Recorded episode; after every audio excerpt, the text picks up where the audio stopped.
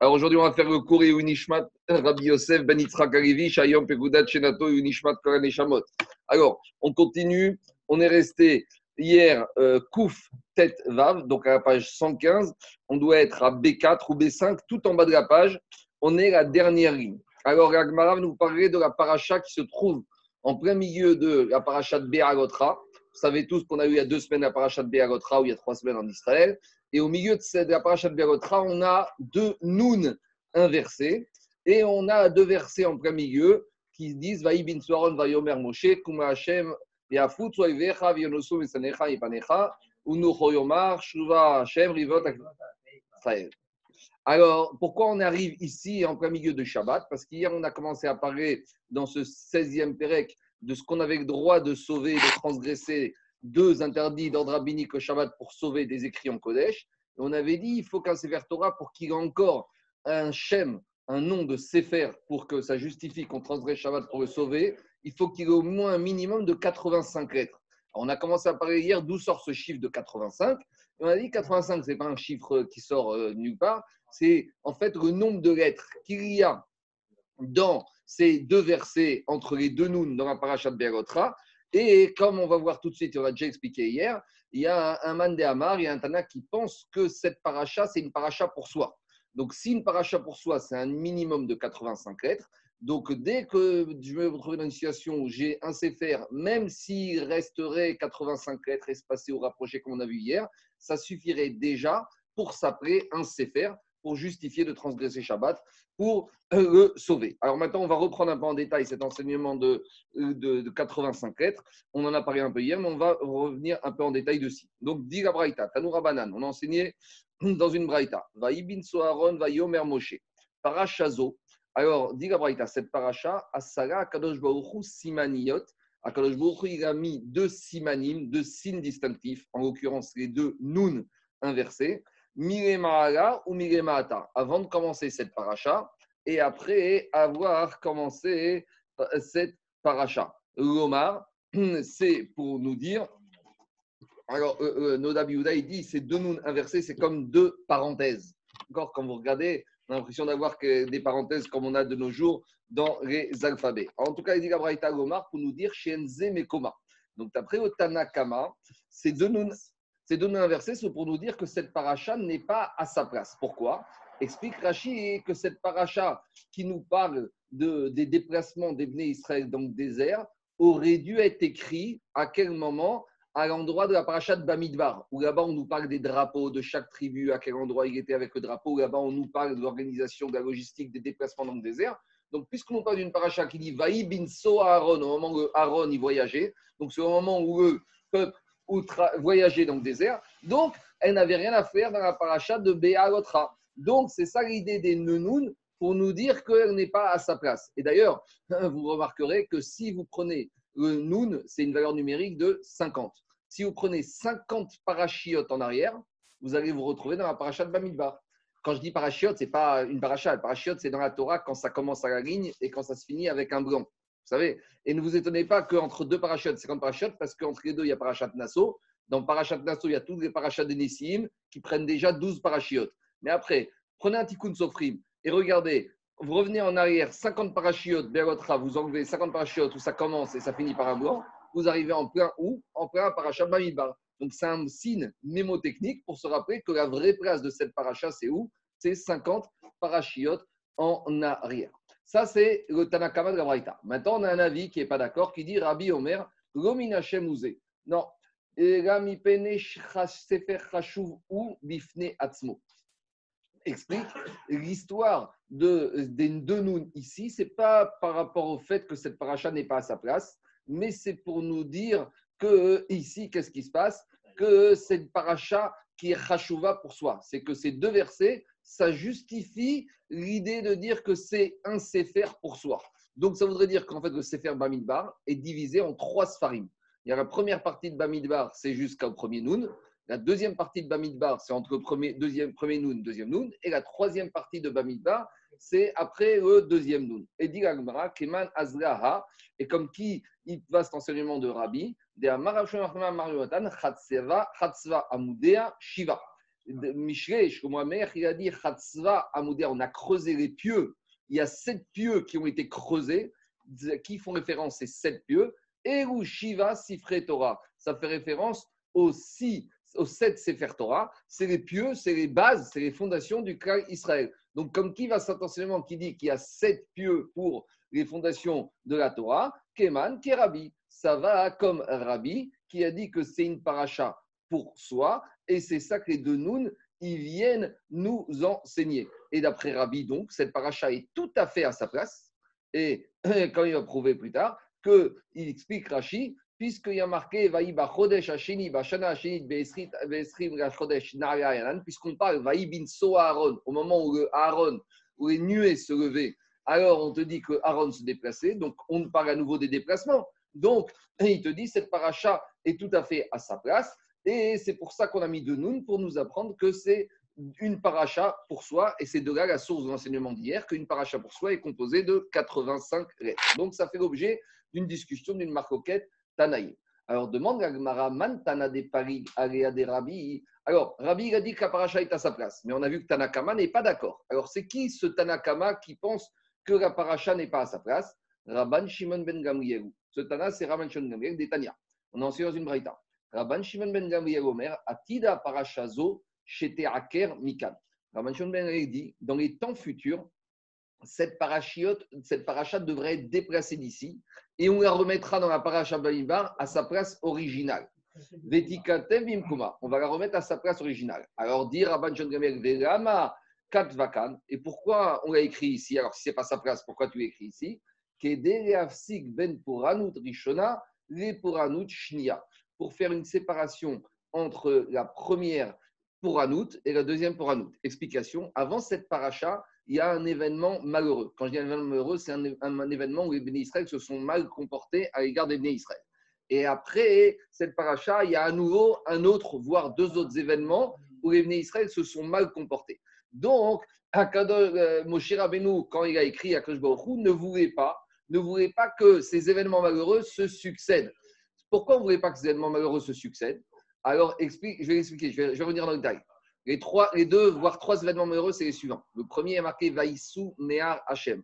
Ils sont partis de la montagne d'Hachem. Ça fait référence au moment du Arsinaï. J'ai parlé de ça il y a trois semaines dans la drache de matin. Tu vas, tu vas te revenir tout de suite.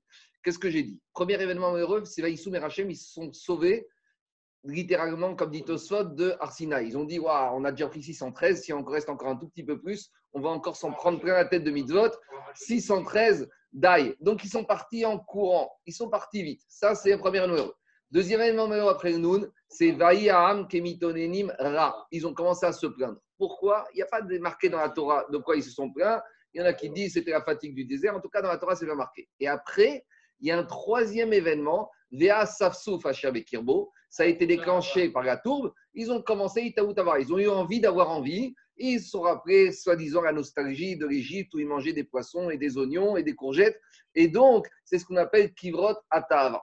Donc, à nouveau, je vais, on va voir qu'ici, il y a quand même une marquette entre Rashi et Tosfot. Parce que pour Tosfot, il y a trois événements malheureux. Et donc, d'après Tosfot, il y a une autre question qui se pose. C'est que les deux derniers événements malheureux, ils ne sont pas séparés par un autre. À cause de ça, Rachid dit non, il n'y a pas eu trois événements malheureux. Il y a eu deux événements malheureux. Le premier événement, c'est qu'ils sont partis de la montagne du Arsinaï rapidement.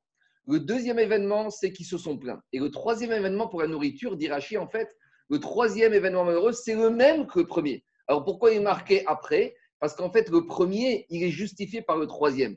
Le premier qui sont partis vite, pourquoi ils sont partis vite? On dit ça suffit de la spiritualité, ça suffit des mitzvot, on voit un peu du matériel on veut un peu manger. Donc c'est pour ça que Rachid explique ici qu'en fait, le troisième événement qu'on lit, en fait, ce n'est pas un troisième événement. C'est l'explication du premier événement malheureux. Maintenant, il faut quand même expliquer après soit, mais ça, c'est une dracha pour soi. Mais en tout cas, ici, dit Rabban Gamriel, il ne fallait pas que dans la Torah soit écrit successivement deux parachiotes euh, d'événements malheureux l'une après l'autre. Et pourquoi pas?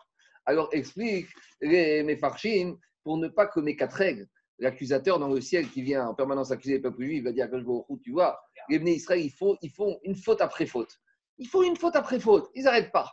Quand tu as un, enfant qui fait des bêtises, bêtises sur bêtises, tu vas dire j'en peux plus de cet enfant, ça y est. Tandis que s'il fait une bêtise dimanche, puis après ça se calme un peu, puis ça revient vendredi, les parents, la pilule, elle peut passer plus facilement. Non, mais c'est ça, c'est comme ça qu'on est, on est tous des grands enfants. Alors, à Kadosh Baruch et Moshe Rabbeinu, ils ont fait en sorte que pour que mes quatre règles, ils ne puissent pas venir voir Kadosh Baruch dire Regardez, Israël, ça, tes enfants, ils n'arrêtent pas. Au moins, on a une première bêtise, on souffre un peu avec les deux nouns, et on commence une deuxième bêtise. Et demande à Farshim pourquoi deux nouns? Pourquoi deux nouns? Pourquoi pas de sa mère? Noun Milachon Nefila. Noun, ça nous rappelle qu'il y a eu une chute, il y a eu une perte. Il y a une autre situation qui dit les deux nouns parce qu'ils ont fauté sur deux choses. Naase, premier noun, Venishma, deuxième noun. Dans leur faute, ils ont remis en cause tout le din de Naase Venishma. Le Marchaïdi, le Marchaïdi, pourquoi deux nouns Noun, c'est vers numérique 50. On sait qu'il y a 50 Sharebina. Il y a 50 portes du discernement. Le 50e, on dit que même Moshe Rabbeinu, euh, il est arrivé un tout petit peu et encore. Alors le marcha, il dit pour te dire que même dans une paracha aussi petite, qui ne contient que 85 lettres, tu peux trouver Hamishim, Sharebina, tu peux arriver à trouver le 50e niveau, le 50e niveau de Sharebina. Alors,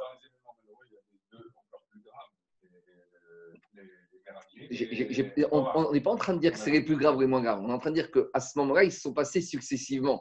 Donc, pour ne pas qu'on les lise de façon successive, maintenant, on n'a pas dit que c'est.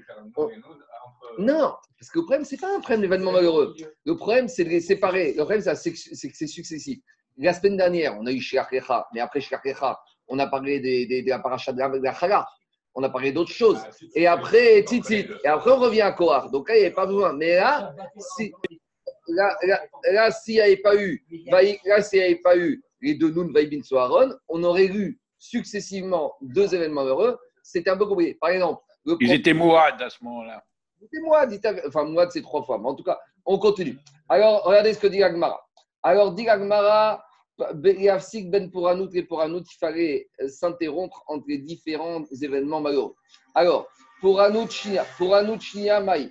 Alors, demande Gagmara, la deuxième pour Anout, c'est laquelle? Vaïaram kemitonenim. Quand le peuple a commencé, mitonen, à se plaindre, ils ont trouvé des prétextes. Prétextes, c'est-à-dire qu'ils ont trouvé du vide. Et pour Anout Rishona, la première pour Anout, c'est quoi? Et. Ils ont voyagé depuis la montagne d'Akadosh Baruch donc depuis le Arsinaï. Ils sont partis du Arsinaï. Alors, qu'est-ce qu'il dit Tosfot? Tosot Agashidi, Vaïsou, Merachem, Shinasu, Mersen, Edershem, Ketinok, Ayotse, Mibet, Asefer, chez Boréarko. Vous savez, comme dès qu'il y a la cloche, les enfants, ils partent en courant de l'école et pas ils traînent les pieds. Alors, on est parti de la même manière. Les fiches Bessinaï. Parce qu'ils avaient appris beaucoup de Torah Sinaï, ils ont dit ça y est, stop, ça suffit. On reste encore une minute, ils vont encore nous donner des mitzvot. 613 plus 7, ça fait assez. Alors, il y a une question qui se pose, mais pourtant, il y a marqué dans la Torah qu'avant le départ, avant de partir, toujours ils partaient Alpi, Anan, Isaou, qui ne voyageaient que quand la nuée elle se levait. Alors si ils sont mis en route, ça veut dire que d'abord la nuée elle s'est levée. Donc si la nuée elle se levait avant, qu'est-ce que tu leur, tu reproches? Ils disent ils avaient le droit, mais ils sont partis heureux de partir. Le problème, c'est au niveau du cœur. C'est qu'il y a deux manières de partir. Partir, il devait partir Alpi et Anan. Mais comment Est-ce que tu es triste de partir ou tu es content? Voilà. Quand ils sont partis, ils avaient le droit de partir puisqu'Anan te Mais ils étaient soulagés de partir en disant ça y est, stop, on s'en va. C'est ça le problème. Le problème, c'est un problème de cœur. Le problème, c'est qu'est-ce que tu as dans le cœur? La Hamana Libabae. Si ils avaient été tristes, alors là, ça aurait donné un résultat radicalement différent. Le problème, c'est la manière avec laquelle ils ont quitté. Allez, on continue. Alors qu'Agma continue, et où aurait été l'endroit normal pour euh, placer cette paracha? Amar Ravashi, Ravashi dit chez Sarou, Meachare Hachem. C'est euh, Vedegarim. c'est la paracha de Bamidbar, la paracha des drapeaux. C'est là-bas que normalement, on aurait dû la mettre. C'est bon? On continue. Ouais.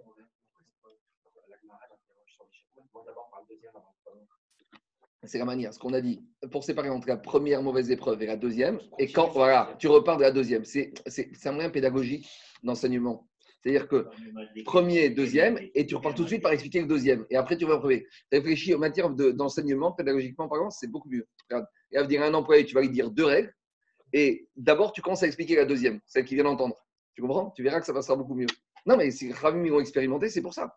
Parce que tu verras que tu te rappelles tu appliques directement. Parce que si tu dis la première, après tu dis la deuxième, après tu dois revenir à expliquer la première et revenir à expliquer la deuxième dans cet ordre-là, il risque d'avoir confusion. Tandis que tu dis première règle, détaille la deuxième, et après tu peux revenir à la première, tu verras que ça se passera mieux. Oui, d'accord, mais là, il fois, tu es obligé de dire successivement deux choses. Donc, ça qu'on te dit. Je continue. Excuse-moi, excuse-moi, pourquoi on, peut, on imagine que ce n'est pas sa place? Il y a une massorette qui donne la moitié des, de la Torah avec les lettres et la moitié de la Torah avec les psukim. Comment ça devient alors? La moitié, c'est dans Shemini, hein, David Hein? La moitié, c'est dans Shemini. Ça, ça change rien. Parce que, ah, D'accord, ok. La moitié des lettres dans la paracha, c'est soit dans la paracha Shemini, et la deuxième moitié par les mots, je crois que c'est dans Tazria ou dans Acharemot, si je ne dis pas de bêtises. Donc c'est avant. En tout cas, ça joue au, niveau au milieu de Vaïkra. Donc tu, tu vas mettre dans Daroche, Darash. Tu vas mettre dans Be'alotra, ça ne changera rien du tout. D'accord? Merci. Maintenant, il y a une question qui se pose. C'est que si on te dit à Tidravo, dans les temps futurs, cette paracha va être déplacée. Donc il y a une question toute simple qui se pose. Est-ce que dans les temps futurs, tous nos Sefer Torah vont devenir psoulim Parce qu'une paracha qui n'est pas à sa place ne devient pas soul. Si on te dit que à Tidravo, cette paracha devrait revenir à Bamidbar, qu'est-ce qu'on va faire de tous nos Sifrei Torah? Il va falloir tout gratter. Et c'est un problème parce qu'il y a combien de parachiotes Il y a 50 parachiotes entre Bamidbar et Zo. Alors, ah voilà. Alors, il y, a, un démarrage de dire, soit à ce moment-là, quand Moshe Rabbeinu sera, il nous expliquera quoi faire. D'accord? C'est une première Ishita. Deuxième, c'est qu'au moment où il y a Tidravo, il y aura un miracle, qu'on va ouvrir ses Torah et cette paracha se trouvera normalement à sa place. Il y a plusieurs marim. D'accord? Au pire des pires, il y aura Moshe Rabbeinu, il nous dira quoi faire. On y va. Gagmara, maintenant, après cette parenthèse sur la paracha des, des deux Nounim, on revient à nos questions de la Gemara d'hier. Donc, on est toujours dans le problème de savoir qu'est-ce qu'on a le droit de sauver Shabbat, sur quel, euh, doucha, avec quelles exigences les ont autorisé à transgresser les deux interdits rabbiniques de sortir dans un endroit où il n'y a pas de héros et de se fatiguer pendant Shabbat. Alors, hier, on a parlé des Sefer Torah, on a parlé des Sefer Torah qui étaient écrits en langue étrangère, des 24 livres, des Tfilin, Mezuzot. Maintenant, on va aller un peu plus loin. Qu'en est-il des Girionim? Girionim, c'est le blanc, c'est les marges qu'il y a dans un Sefer Torah. Alors, dans le Sefer Torah, on, a deux sortes de blancs. Il y a les blancs qui sont prévus pour être blancs depuis le début, c'est-à-dire que quand tu prends un parchemin, le sofer, il va tracer des marges, et puis à gauche, à droite, en haut, en bas, ça doit être blanc et ça restera toujours blanc. Il y a, c'est ce qu'on appelle ces premiers guillonimes, ces premières marges qui sont prévues pour être comme ça et qui doivent rester comme ça. Mais après, avec le temps, on peut se retrouver des fois avec des Sefer Torah où il y a des blancs qui se créent par rapport au fait que les lettres se sont effacées, se sont envolées. Alors, par exemple, un Sefer Torah, il n'est pas sous le Sefer Torah, mais la question c'est de savoir, comme à l'époque, ils gardaient aussi Sefer Torah pour étudier dedans, est-ce qu'un Sefer Torah pas sous qu'on a le droit de sauver, comme on a dit hier, parce qu'on a dit qu'on sauve un Sefer Torah de 85 pages. Mais la question va être de la chose suivante.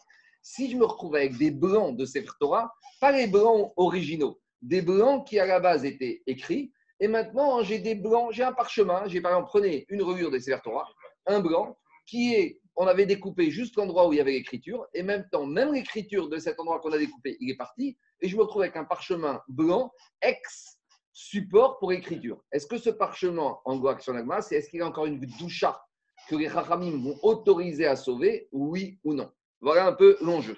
Alors, moi, je vous ai fait un peu déjà la trame de la Gemara, mais la Gemara, au début, elle ne va pas comprendre cette nuance. La Gemara, au début, elle va vouloir penser qu'on parle des blancs qui étaient prévus depuis les marges prévues initialement. Alors, on y va. Ibayaléon s'est posé Midrash. À chez le Torah. Les marges du Sefer Torah. Alors, euh, à ce stade-là, on va parler des marges haut, bas, droite, gauche, celles qui sont prévues pour rester blanches. Donc, c'est quoi le cas? C'est un, juste, il faut comprendre quelque chose. Quand on parle ici de Sefer Torah, c'est pas le Sefer Torah que nous on lit. À l'époque, quand on parle de Sefer Torah, c'est le Sefer Torah dans lequel ils étudiaient dans les maisons. Donc, même quand c'était pas sourd, ils les gardaient pour étudier dedans. Vous comprenez ou pas? Donc, c'est possible qu'à l'époque, on avait un Sefer Torah qu'on avait découpé. Nous, on n'avait pas pourquoi. Le côté écrit et on avait gardé juste les marges blanches de côté. Et maintenant, on a un incendie. Est-ce que ces marges, on doit les sauver, oui ou non, Shabbat? Alors, demande à Gmara Tashma. On a une braïta qui vient qui te dit Sefer Torah chez Bala. Sefer Torah chez Bala, c'est un Sefer Torah qui est usé, c'est-à-dire qu'il est totalement émietté. Un Sefer Torah qui était caché, mais maintenant il est décomposé. Alors, si dedans, comme on a dit hier, tu arrives à récupérer encore 85 lettres à identifier, espacées ou rapprochées, c'est la marque d'hier en tout cas, si tu arrives à retrouver 85 lettres, Kegon Parasha Vaibin Soharon, Matsigi, tu le sauves. Veimlav en Matsigi. Sinon, tu ne le sauves pas. Demande la Gemara Vehamai, mais pourquoi tu ne fais référence qu'à l'exigence qu'il y ait 85 lettres? Pourquoi tu ne tiens pas du tout compte des marges hautes, basses, gauche et droite? Si tu n'en tiens pas compte de ces marges, ça veut dire que quelque part les marges n'ont aucune doucha et que les Chachamim n'auront pas autorisé à les sauver. Parce que si, il y avait une, si avaient autorisé, on n'aurait pas dû parler que de l'hypothèse où il y a 85 êtres. On aurait dû émettre l'hypothèse, s'il n'y a pas 85 êtres, mais s'il y a des marges, si elles sont si importantes que ça qu'on a le droit de les sauver, la Braïta aurait dû en parler. Et si la Braïta n'en parle pas, ça veut dire qu'on n'en tient pas compte dans ce qu'on doit avoir si on a le droit de sauver par rapport à ces marges. C'est ça que dit Agma. Pourquoi on n'a pas du tout émis l'idée que peut-être que va avoir le droit de sauver par rapport au fait qu'il y a encore des marges à sauver? Répond Agmara, Bala Shahane. C'est vrai, mais de la Braïta, tu peux rien apprendre. Parce que puisque le Sefer est totalement décomposé, même les marges, elles sont décomposées. Ça veut dire que quoi? Ça veut dire que quand on parle d'un Sefer décomposé, c'est qu'il est en, train de tomber en morceaux. Donc tout est décomposé ici. Donc si tout est décomposé, même les marges, tu ne peux pas compter sur elles. Il faudrait au minimum qu'elles aient 85 lettres. Donc on n'a toujours pas de réponse à notre question. Parce que notre question, c'est quand les marges sont encore existantes. De la Braïta là-bas, on ne pouvait rien prouver, puisqu'on parle d'un Torah qui se décompose. Quand on parle d'un Torah qui se décompose, c'est et l'endroit où les lettres sont écrites et même les marges. Et la question revient, quand j'ai des marges qui sont intactes, des guillonymes qui sont intacts, est-ce que j'ai le droit de sauver ou pas?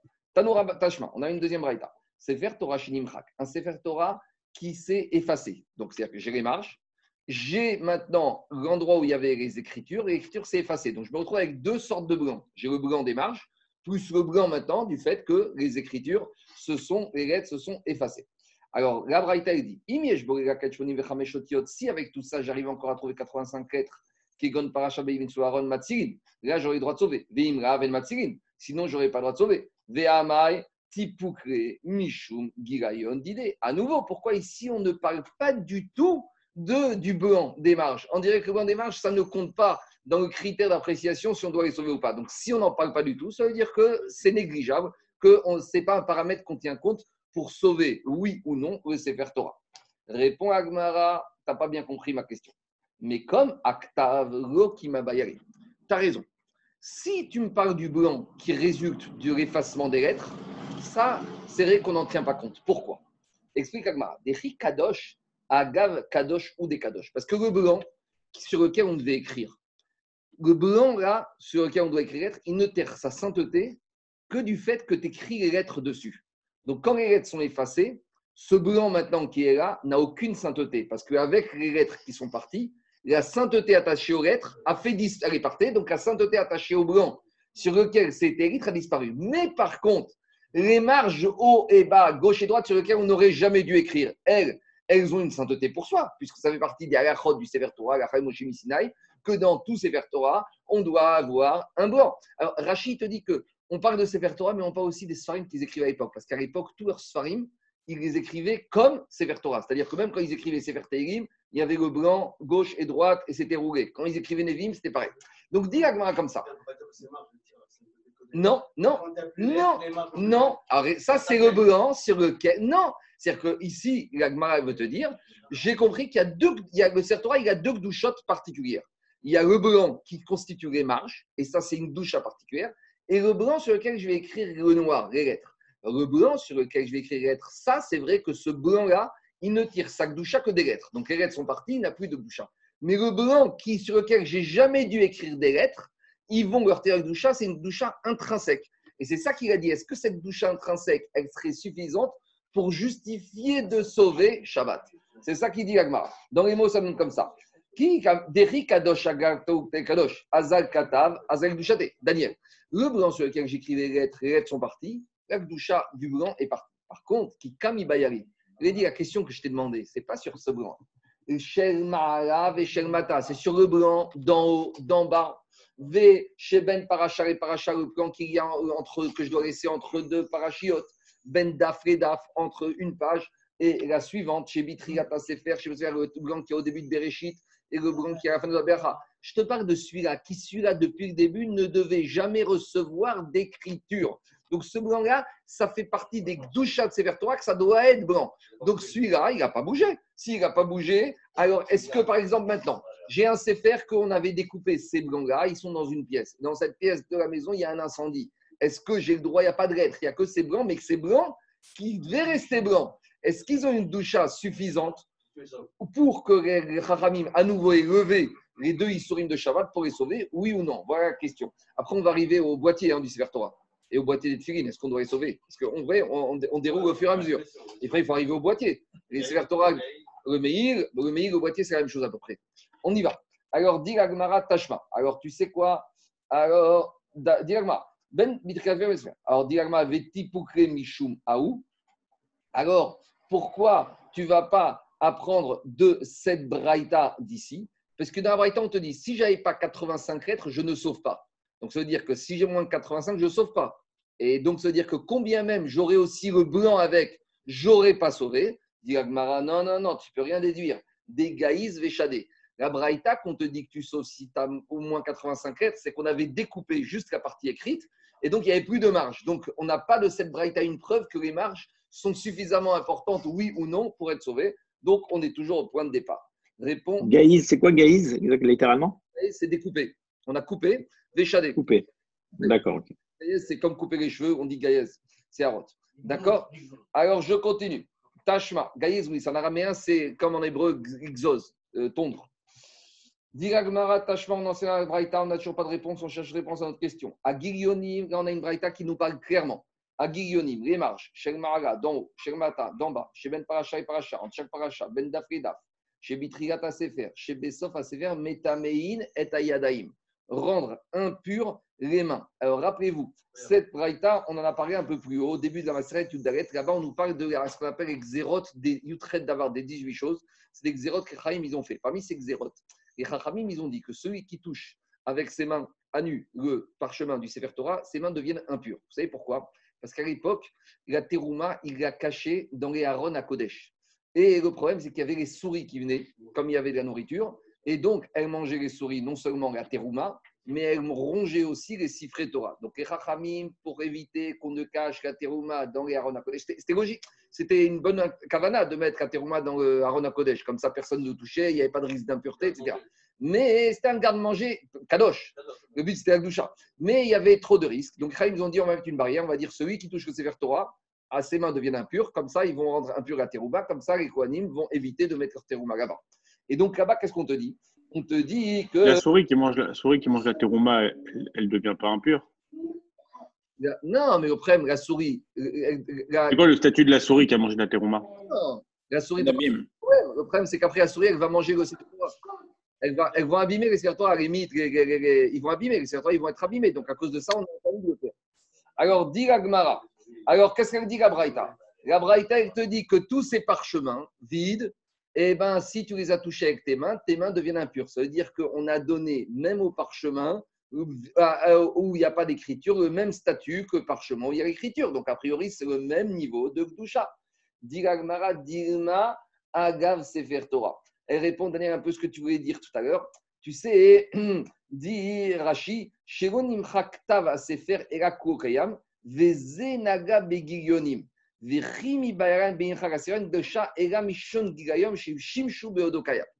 te dit, tu sais quoi, peut-être que quand le parchemin irait avec le sefer où il y a des écritures, là, l'écriture, elle donne aussi une chashivut au parchemin haut et bas. Et la question qu'il pose de cette braïta, je ne peux pas avoir une réponse. Parce que moi, ma question, je veux dire quand j'ai les marges sans rien du tout. Revient toujours à une question. De cette braïta, quand est-ce qu'on te dit que si tu as touché les marges, tes mains deviennent impures? C'est uniquement parce que peut-être les marges-là, elles sont avec, dans un Sefer Torah qui écrit. Donc peut-être là-bas, c'est ça qui justifie l'impureté des mains. Mais peut-être que s'il y avait uniquement les marges, les Chachamim n'auraient pas fait cette zéra. En tout cas, je ne peux pas arriver à nouveau à des conclusions. Quel est le statut de ces marges quand elles ne sont pas accompagnées avec le Sefer Torah Et on a toujours notre question. Répond. Un, sophère qui avait préparé ses dapim pour les travailler dimanche. Je- je- je- quelle est la question? Un sophère qui avait préparé ses dapim pour les travailler dimanche. C'est-à-dire préparer, c'est quoi? Il a fait quoi? Ils sont prêts pour être euh, écrits. Il a fait les marges? Non, il n'a pas fait les marges. Il, a- il- il s'apprête à les écrire Motsai Shabbat. Ben, Il leur a donné Hachem. Mais ça ne change rien parce que, Charles, tout ce qu'on parle ici, c'est des sfarim sur lesquels il y a déjà eu, ils ont été écrits totalement, ils ont pris une doucha et après, il y a eu un problème d'effacement. Mais tant que ton Sefer Torah, il n'a pas encore été terminé, il n'a pas, il a aucune kedusha. C'est pour ça que quand les svarim ne sont pas encore écrits, on se permet de les transporter, on les emmène de France en Israël, parce que quand, tant qu'ils ne sont pas encore cachers, tant que tu n'as pas décrit le dernier lamed, alors il n'y a aucune doucha qui s'applique dessus. La doucha, elle s'applique au moment où tu mets la dernière goutte d'encre qui va terminer le dernier lamed de l'année comme Israël. Donc même tu peux avoir, entre guillemets, ce qu'on appelle faire azmana, et c'est une discussion dans. Est-ce que azmana migtaï ou migtaï Est-ce que le fait que tu réserves quelque chose, c'est déjà une affectation Mais malgré tout, pour prendre l'affectation de Gdusha de Sefer Torah, il faut que d'abord le Sefer Torah soit devenu cachère. Après, on peut parler de perdre ou pas sa Gdusha. Mais tant qu'il n'est pas préparé, tant qu'il n'a pas pris sa Gdusha, il n'a pas de Gdusha. Euh, je dis n'importe quoi. Imagine dans un, jour d'Arnasat Sefer Torah, Chazvi Shalom, Shalom, euh, le Sefer Torah, il tombe avant qu'on ait terminé la dernière lettre. Eh ben, c'est malheureux, c'est triste, c'est tout ce que tu veux, mais ça ne justifiera pas qu'on va jeûner. Parce qu'il n'a pas encore de Gdusha. La Gdusha, c'est au moment où on écrit la dernière goutte du dernier Lamed. C'est tout. Tant qu'il n'est pas prêt, il n'est pas prêt. Je continue. Diragmara, Tashma. On a enseigné, on a toujours notre question sur les marges du Sefer Torah. Alors, qu'est-ce que dit la Braïta? Ouais, exactement. On a découpé le texte. On se retrouve qu'avec les marges sur lesquelles rien ne n'aurait jamais dû être écrit, parce que c'est les marges. Et maintenant, tu les as dans une pièce. Et maintenant, il y a le feu dans cette pièce. Est-ce que tu as le droit de sauver ces marges-là, oui ou non? Oui, mais maintenant. Non. La question, peut-être oui, peut-être non. Parce que comme elles, j'aurais pu dire qu'elles n'ont plus de Gdoucha si c'était l'endroit où on devait écrire. Mais comme. On n'a toujours pas de preuve. Oui, mais malgré tout, puisque euh, les marges en soi, comme tu n'aurais jamais dû écrire, ça prouve que la doucha de ces marges, c'est de ne pas écrire dessus. Et toi, tu dis autre chose. Tu dis peut-être. J'ai compris. C'est l'action de Mara. Il n'arrive pas à trancher. C'est vraiment ça. L'action de c'est ça. C'est est-ce que c'est vrai que j'aurais jamais dû écrire donc ça doucha, mais tu veux me dire j'aurais jamais dû écrire quand c'était attaché au texte. Mais maintenant, comme c'est détaché, c'est le problème d'Agmara. Alors, on n'a toujours pas de réponse. Demande à Agmara Tashma à Gigionim Vessifré Minim. Alors, regarde Ibrahita qui nous parle des Gigionim, des marges des cifrés minimes, goufayou. Alors, cifré minime, c'est quoi? Si, Alors, d'abord qu'on soit clair, un mine, c'est pas un idolâtre, c'est un juif hérétique. il y a les idolâtres goy, qu'on s'en fout, et il y a ce qu'on appelle un mine. Mine, c'est un hérétique. Mine, c'est qu'on soit clair, c'est un juif qui a appris, qui a étudié et qui a renié. D'accord? Et c'est pas un juif ignorant, c'est pas un juif qui ne qui sait pas ce que c'est. C'est un juif qui a été à la Feder, il a été à l'Eshiva, il a été chez des rabbinim sérieux, il n'a pas été chez des gens qui lui ont rien enseigné. Et là, après celui-là, il est hérétique.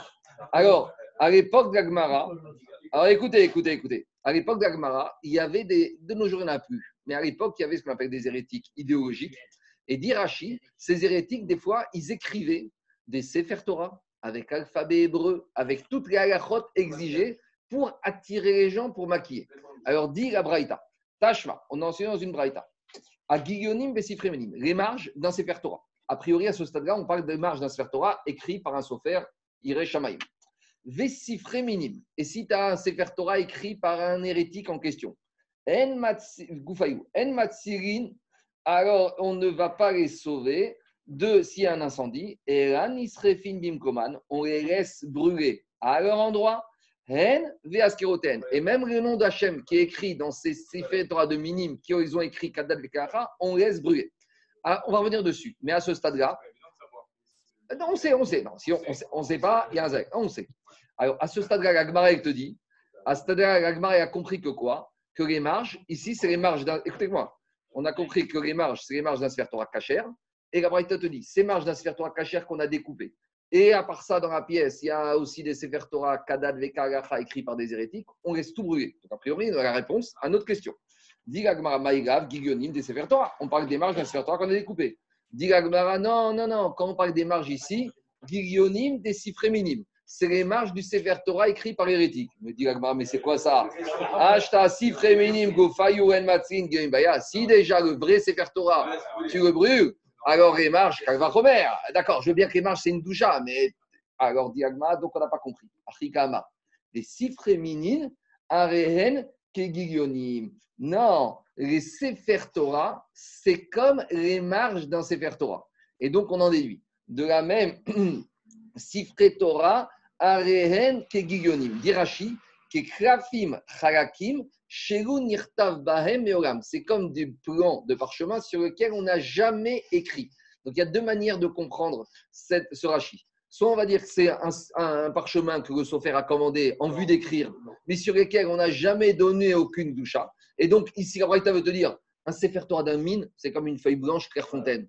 C'est pareil. La feuille blanche Clairefontaine, tu la mets à la poubelle. Première façon de comprendre. Deuxième façon qu'on aurait, deuxième façon qu'on aurait pu te comprendre, c'est le blanc du parchemin du Sefer Torah, les marges hautes et basses sur lesquelles on n'écrirait jamais. Mais ce n'est pas cette deuxième manière qui est retenue, c'est plus la première manière de te dire qu'ici, la Braïta, elle te dit un Sefer Torah d'un mine, c'est comme une feuille blanche Clairefontaine, tu la jettes à la poubelle, cela aussi. Ici, la Braïta, elle apparaît comme ça pour nous dire à quel point qu'on ne donne aucune valeur à ce Sefer Torah du mine. Alors, il y a quand même un problème, parce que lorsque le mine, le mine il a écrit le nom d'Hachem, alors explique le Rambam que quand le mine, il écrit le nom d'Hachem, comme il est mitkaven, d'écrire le nom d'Hachem pour son, pour son idole, parce qu'il est hérétique, donc ça ne vaut rien, il n'a aucune doucha. Il n'est pas mitkaven, car comme il n'est pas Mahamin Bachem, c'est pas Kadosh. Donc, tu peux dire de deux manières. Soit tu peux dire que quand il a écrit le nom d'Hachem, il a été mitkaven, mais mitkaven pour qui? Pour son idole, donc ça vaut rien. Ou tu peux dire autre chose. Comme de toute façon, il n'est pas Mahamin Bachem, même s'il voudrait donner une doucha, c'est comme un enfant qui a écrit le nom d'Hachem. Ça a une valeur? Ça n'a pas de valeur. Ben, c'est pareil, un mine de 50 ans, c'est comme un enfant. Comme il n'est pas Mahamin, il ne sait pas ce que c'est, il ne veut pas connaître Akribochou, ça n'a aucune valeur. Et donc on arrive à la fameuse question, vous savez, bon, moins de nos jours, mais à une époque, il y avait ce qu'on appelle les, les que distribuaient les missionnaires. Il y a encore quelques années, l'autre qui habitait le quartier, il distribuait des livres du Zohar, vous vous rappelez pas? Et dedans, il y avait le nom d'Hachem. Et on a dit que ça, c'est les Chumashim de nos jours, c'est comme les Sefer de l'époque. Alors on est venu demander à Moshe Feinstein, parce qu'en France, il n'y a pas eu tellement, mais en Amérique, celui-là, ce rachat de Berg, savez, celui qui avait monté le centre de la Kabbalah, en Amérique, il faisait des ravages. Et il offrait, il distribuait des, des livres de tout Zohar. Et moyennant, au début, c'était gratuitement, puis après, c'était 26 000 dollars, etc. etc. Et, ils sont, et, et mais oui, le- il, il prenait le vrai texte du Zohar de Rabbi Shimon Bar Yochai. Donc les gens se retrouvaient à la maison avec des livres entiers de Zohar écrits avec le vrai texte, mais il faisait ça pour après les attirer dans son centre de la Kabbalah. Et il a réussi, puisqu'il y a beaucoup de gens, bon, toutes sortes de, de fous furieux et d'originaux, qui ont fini. Donc ils sont venus voir Rav Moshe ils ont dit qu'est-ce qu'on fait de ces livres? Il a dit il faut les brûler. Et il a compris que la réticence des gens, il a pris lui-même un livre avec le feu et il l'a brûlé lui-même pour montrer que on ne discute pas avec ça. Ah, il y a le nom d'Hachem, c'est le Zohar. C'est pas le Zohar, ça. C'est pas le Zohar c'est autre chose. D'accord? À partir du moment où c'est écrit, édité par un hérétique, c'est rien du tout. De la même manière que l'Agma te dit, il y a un Sefer Torah il y a le nom d'Hachem, c'est pas le nom d'Hachem. C'est pas ça le nom d'Hachem. Mon, grand-père avait reçu un, don. Mon arrière-grand-père, Marlouf, Savid, avait re- reçu des chomachim, des vrais chomachim, tous de ses missionnaires, des beaux chomachim. Et puis en les examinant, il les a tous fait brûler parce que tous les kamats s'étaient discrètement transformés en croix. Ah. J'ai compris. Et Kamatz était devenu des croix. C'est-à-dire qu'il y avait un petit, un petit retour au-dessus de la barre euh, horizontale du Kamatz. En tout cas, ça existait. Bah, il les a brûlés, je pense, son grand-père. En tout cas, voilà, Ramos Shanchan, il a brûlé lui-même. Et il s'est basé à Botaï sur cette Gemara. C'est bon? Donc, Et on revient à la question. ce qu'on te dit, si, ouais, on n'a toujours pas vraiment la réponse. On n'a pas vraiment. Ouais, mais Guillaume, c'est pas clair. Est-ce que c'est des Guillaume sur lesquels on n'a jamais écrit ou sur lesquels qui faisaient partie d'un Sefer Torah? Et la Gemara, elle ramène une braïta. Attends, et on pose la question sur euh, un ordinateur qui a écrit un Sefer Torah. Tu sais, les machines. S'ils n'ont pas la Kavana avec le nom d'Hachem, comment tu fais? C'est pas bon, c'est pas bon. Un Sefer Torah écrit par un ordinateur, j'ai vu ça sur un logiciel, sur une vidéo. Maintenant, ils ont mis au point, je sais pas où, un, un- un robot qui écrit un Sefer Torah. C'est sûr qu'il. Alors, alors, il y a une discussion comme ça. Écoutez, la discussion du Sefer Torah écrit par un robot, ça revient un peu à la même discussion pour les matzot mécaniques ou faites à la main. Parce que les matzot, il faut la kavana. Alors, pour les matzot, il y en a qui disent qu'au moment où on appuie sur le bouton de la machine, au moment d'appuyer, qu'est-ce qu'il dit le mashgiach Rechem, mitzat, matzah. Alors, il y en a qui voudraient dire de la même manière. Puisque maintenant, on met au point un robot qui va écrire un Sefer Torah, au moment où tu as... Mais non, mais tu vois bien que sur la matzah, ça passe. Même s'il y en a qui préfèrent faire à la main, Jérôme, ça va. Alors, il y en a qui voudraient dire que le Sefer Torah écrit par un robot, au moment où tu appuies sur le bouton, alors tu dis les Shem, Doucha de Sefer Torah. Je, je dis, c'est repoussé. hein. Euh, Sur les matzot, ça ne pose pas de problème, mais sur Sefer Torah, il y a. Mais un sophère, un sophère, quand il veut écrire le nom d'Hachem sur un Sefer Torah, chaque fois qu'il veut écrire le nom d'Hachem, d'abord il le laisse en blanc, et quand il revient, il a des cavanotes. D'accord. le, nom- Peut-être le ils ont robot, il n'a pas de cavanotes. hein, je ne sais pas. Peut-être que le robot il a été au. On y va. On continue. Goufa, Agigionim vesifre minim en tsatsinotan penadrika. Les guillonymes et les livres d'hérétiques, on ne les sonne pas. Pas. Rabbi aussi Omer, Rabbi aussi, il te dit Bechol Koder et Karot Shebaen.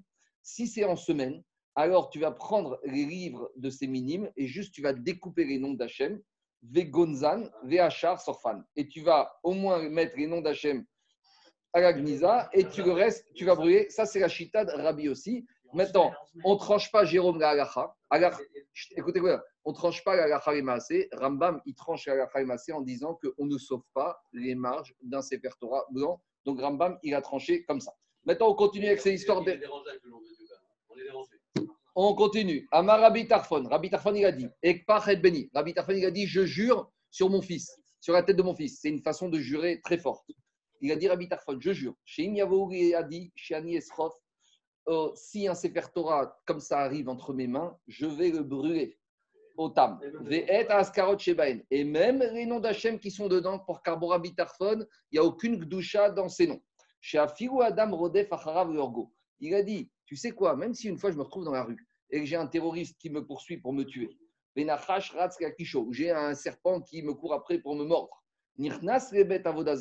je préférerais rentrer dans une église plutôt que de rentrer dans la maison d'un juif hérétique. Donc, je préfère, si j'ai un terroriste qui me court après, j'ai un juif hérétique qui me dit Viens, viens te cacher chez moi, et en face, il y a une église, il va dire à Viterphone Je jure sur la tête de mon fils que je préfère rentrer dans l'église. Pourquoi? Chez Makirin Parce qu'un juif hérétique, il n'y a rien de plus dangereux. Parce qu'il connaît et il a renié. Alors que dans les églises, ils sont gentils, les, évêques, les prêtres, ils sont pas des gens méchants, ils sont un peu spéciaux au niveau de leurs mœurs, mais ils connaissent, enfin, ils sont pas, il n'y a, pas des grands niveaux intellectuels là-bas. Ils sont gentils, les vous rencontrer, ils sont très gentils, très doux, un peu trop doux d'ailleurs, un peu trop gentils. en makirin vekofrin, Et c'est sur ces juifs hérétiques, c'est sur ces juifs hérétiques que, que le prophète Ishaïl a dit les juifs hérétiques, ils ont mis Akadosh Baruchou après la porte et après la mezouza. C'est-à-dire qu'ils connaissent la mezouza. Ils connaissent la lachot, mais ils ont mis Akadosh Baruchou dehors, dehors de la maison alors qu'ils le connaissaient. Donc c'est ça qu'il a dit Eshaya et c'est ça qu'il a dit Avidafon. Le Gon de Vigna, il dit on voit de cette Mara que si on est en cas de piquoir nefesh, on peut rentrer dans une église pour se cacher. Parce qu'il y a une vraie question. J'aurais pu dire qu'il y a un problème de Yarek vers Yavor. Tu es en danger de mort, et d'un autre côté, il faut que tu rentres à l'église. Alors j'aurais dit, si on me demande une fois de faire la Vodazara ou de me tuer, normalement je dois me laisser tuer. Est-ce que j'aurais dit que ça va jusqu'au fait que je ne dois pas rentrer me cacher dans une église? Le Gaon de Vigna, il te dit, tu vois que Rabbi Tarfon, il a dit, en cas de danger, je peux rentrer dans une église. Donc Gaon de Vigna, il apprend de là que en cas de piquoir nefesh, tu peux te cacher dans une église. Non, pas dans la maison. Pas dans la maison d'un Picoros. C'est pire que tout. Alors, je continue. Amar Rabbi Shmuel, Kalva Chomer. Rabbi Shmuel a dit c'est un Kalva Chomer. Si déjà, quand il y a un problème de soupçon de la femme dans la, dans la, paracha de Sota, un homme, il accepte pour faire le shalom entre un homme et sa femme. Amra Torah Shemi Shinirta Bigdushaim Machora Maimaragu Shemeti Kina Ve'eva Ve'tachot Ben Israël Ben Shvim Achad Ve'kama Ve'kama. Si déjà, Akadosh Baruch Hu, il est prêt à ce qu'on efface son nom pour faire le shalom entre un homme et sa femme, il va accepter qu'on efface son nom s'il se trouve dans un sévère d'un hérétique et parce que l'hérétique est en train de foutre la pagaille au sein du peuple juif. Donc ici, c'est la même idée, dit le Meiri. Akadosh c'est le mari et le Kal Israël, c'est la femme. Donc de la même manière que dans Sota, on a l'homme et la femme et on efface le nom d'Hachem pour échapper l'homme et la femme, ici on a le mari, c'est Akadosh Baruch la femme, c'est Kal ça c'est le Shirachirim, et Akash il est prêt à ce qu'on efface le nom qui est écrit dans ces Sefer Torah des hérétiques, parce qu'ils sont en train de mettre la pagaille au sein du peuple juif. Amar David, c'est sûr qu'il a dit David, Hashem Esna, Uvit Komemecha et Kota, Tachitsina Netim Goivim Hayugi. Ukshem Shen Matsinotam Mipenadreka, et de la même manière que s'il y a un problème d'incendie, eh ben on ne sauvera pas ces Sefer Torah des hérétiques, car en matsirin otan, de la même manière, on ne va pas les sauver. Imaginons qu'il y a un éboulement dans une maison où il y a un sphère d'un hérétique, et eh ben on ne va pas les sauver avec sphère Et ni s'il y a une inondation, ni si ça risque de se détériorer. Dites au slot, c'est quoi le chidouche? Puisque de toute façon, on a compris qu'on ne les sauve pas. Il a dit, parce que quand il y a un incendie, on aurait pu dire que si tu vas l'autoriser à sauver, il va venir par éteindre l'incendie. Donc peut-être à cause de ça, on a tout interdit. Mais peut-être dans le cas où il y a juste un problème d'inondation, d'éboulement, il n'y aurait pas d'issour, peut-être que si tu vas juste sortir le séfer minime, le chidouche, que même s'il n'y a aucun issour à transgresser Shabbat, tu laisses tomber. Rav Moshe il apprend de cette mara qu'on euh, est venu lui demander une question est-ce que dans une ville, il y a une synagogue? Et euh, la question, c'était la suivante. Euh, on a demandé un permis de construire pour construire un mikvé dans la ville.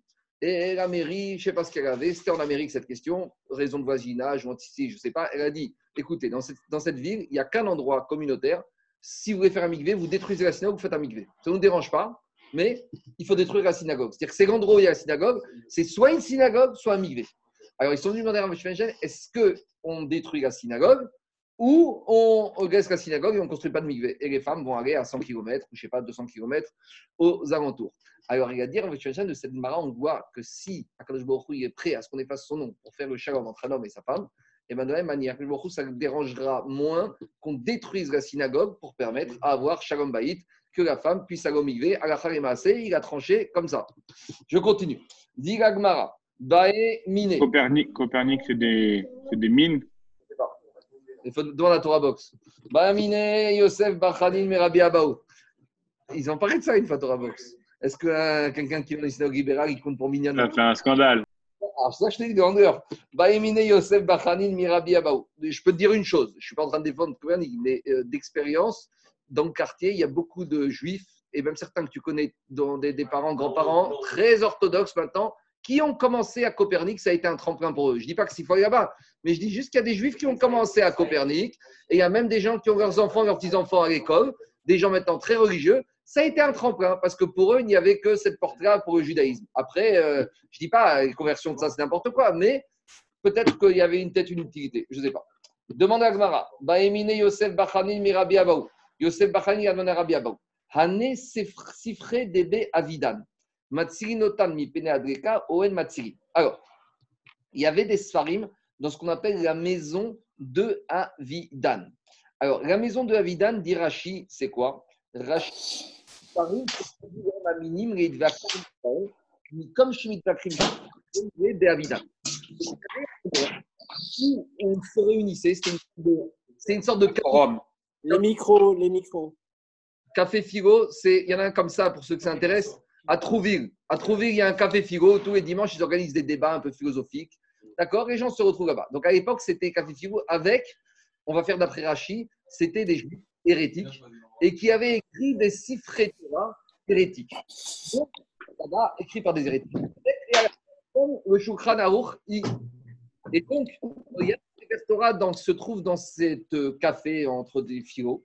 Et donc, demande, il lui a demandé la question est-ce que ces Torah, on doit les sauver, oui ou non? Alors, les Farshim posent la question contre Rashi. Si on dit comme Rashi ici que c'est des Sefer Torah écrits par des juifs hérétiques, c'est quoi la question? On vient de voir que on a déjà réglé le problème. Donc, qu'est-ce qui se passe ici? C'est quoi Quoi? Oui, mais on a déjà répondu à la question précédemment que c'est des Sefer Torah écrits par des hérétiques normaux avec un rot qu'on ne les sauve pas. Et ici, qu'est-ce qu'on vient de te redire de plus d'après Rashi? Rashi te dit Sfarim chez Katvuraim Aminim, c'est des Sefer Torah qui ont été écrits par des juifs hérétiques, il te dit, c'est des Torah bien écrits. Mais ils écrivent ça pour attirer les juifs, pour dire regardez, nous on est religieux, on fait tout ce qu'il faut. C'est toujours comme ça. Un juif hérétique, il ne va pas avoir un juif et lui dire on n'est pas religieux. On est religieux, on connaît le Shulchan on fait tout ce qu'il faut, mais d'accord, ça commence comme ça. Alors, à cause de ce problème-là, Rabbeinu Hananel explique un peu différemment les Sefer de ce café Avidan, ce café Philo. Rabbeinu Hananel, il dit en fait, Bé Avidan, c'est à nouveau une espèce de bibliothèque et dans lequel il y a des Sefer Torah qui n'ont pas été écrits par des hérétiques. Il y a des Sefer Torah cachers, écrits par des sophères cachers. Mais à part ça, dans la bibliothèque, il y a des livres d'idolâtrie. Et c'était la manière des juifs hérétiques d'attirer les juifs pour les convertir. Il y avait apparemment une Sefer Torah bien écrits, tout ce qu'il faut. Mais comme dans la bibliothèque, il y a des livres d'idolâtrie, alors maintenant se pose la question, ça question de Mara on a des Sefer Torah, pas qui est écrit par des éthiques, écrit par des sophimes, mais comme ils se trouvent dans des endroits où il y a des livres d'idolâtrie, des livres d'hérétisme, est-ce qu'on doit les sauver ou pas? Voilà comment Rabbi Khané a compris l'action de la grâce, entre guillemets, il y a une façon d'expliquer Rachid. Quoi? Ouais, je veux bien. Je veux. Alors, on y va. On y va, on y va. Alors, dit Agmara. Donc, d'après Rabbi Hananet, des Sefer Torah bien écrits dans les règles de l'art par des Sofrim Kacher. Mais juste, le problème, c'est que Sefer Torah se trouve entreposé dans des bibliothèques, dans des endroits où il y a des livres d'idolâtrie, d'apikorsut. Alors, est-ce qu'on va les sauver malgré tout En gros, est-ce que le fait qu'ils se trouvent dans cet endroit-là, eh ben, ça finit. Ça devient même des Sefer Torah hérétiques qu'on doit laisser brûler. Alors, in vera verafia beyade. Il a dit oui ou non. Il ne savait pas vraiment répondre. Il hésitait. Une fois, il disait oui, une fois, il disait non. la question est compliquée. La question est compliquée. Parce que mais BSM, ils sont parfaits. Alors, dit Agmara, Rav, on n'a pas répondu et on continue avec cette histoire. Rav Loazi Levé Avidan. Une fois, Rav nous raconte qu'il ne voulait pas aller dans ce café Figo. Et a fortiori qu'il n'allait pas dans une maison où il y avait en plus des idoles. Alors, pourquoi il ne voulait pas aller? Alors, d'abord, la question, c'est pourquoi il aurait été? Alors, qu'est-ce qu'un juif doit faire là-bas? Le Inyan, c'est que des fois, il y a des juifs ignorants qui se retrouvent là-bas. Et il y a ce qu'on appelle un Inyan de Hatsalat Nefashot. Donc, il y avait, alors, cette fameuse question. Est-ce que dans le judaïsme, la fin justifie les moyens? Est-ce que tu peux dire, écoute, moi, je n'ai pas allé là-bas, ah, il y a des juifs qui sont là-bas, ben, ça ne justifie pas que j'aille me perdre. Alors, cette question, c'est une des questions les plus difficiles. Vous savez, à une époque, dans les années 80, il y avait un rave, oui, c'est l'action Chabad, il y avait le rave, Rav Grossman, qui était un sadique, qui allait dans les boîtes de nuit de Londres. Parce qu'il y avait des dizaines à l'époque à destination à la mode après armée, c'était Londres, c'était pas le Népal. Et Rav Grossman, il voyait tous ces jeunes qui partaient de l'armée, qui partaient à Londres. Et il y avait des boîtes de nuit à Londres qui étaient uniquement israéliennes.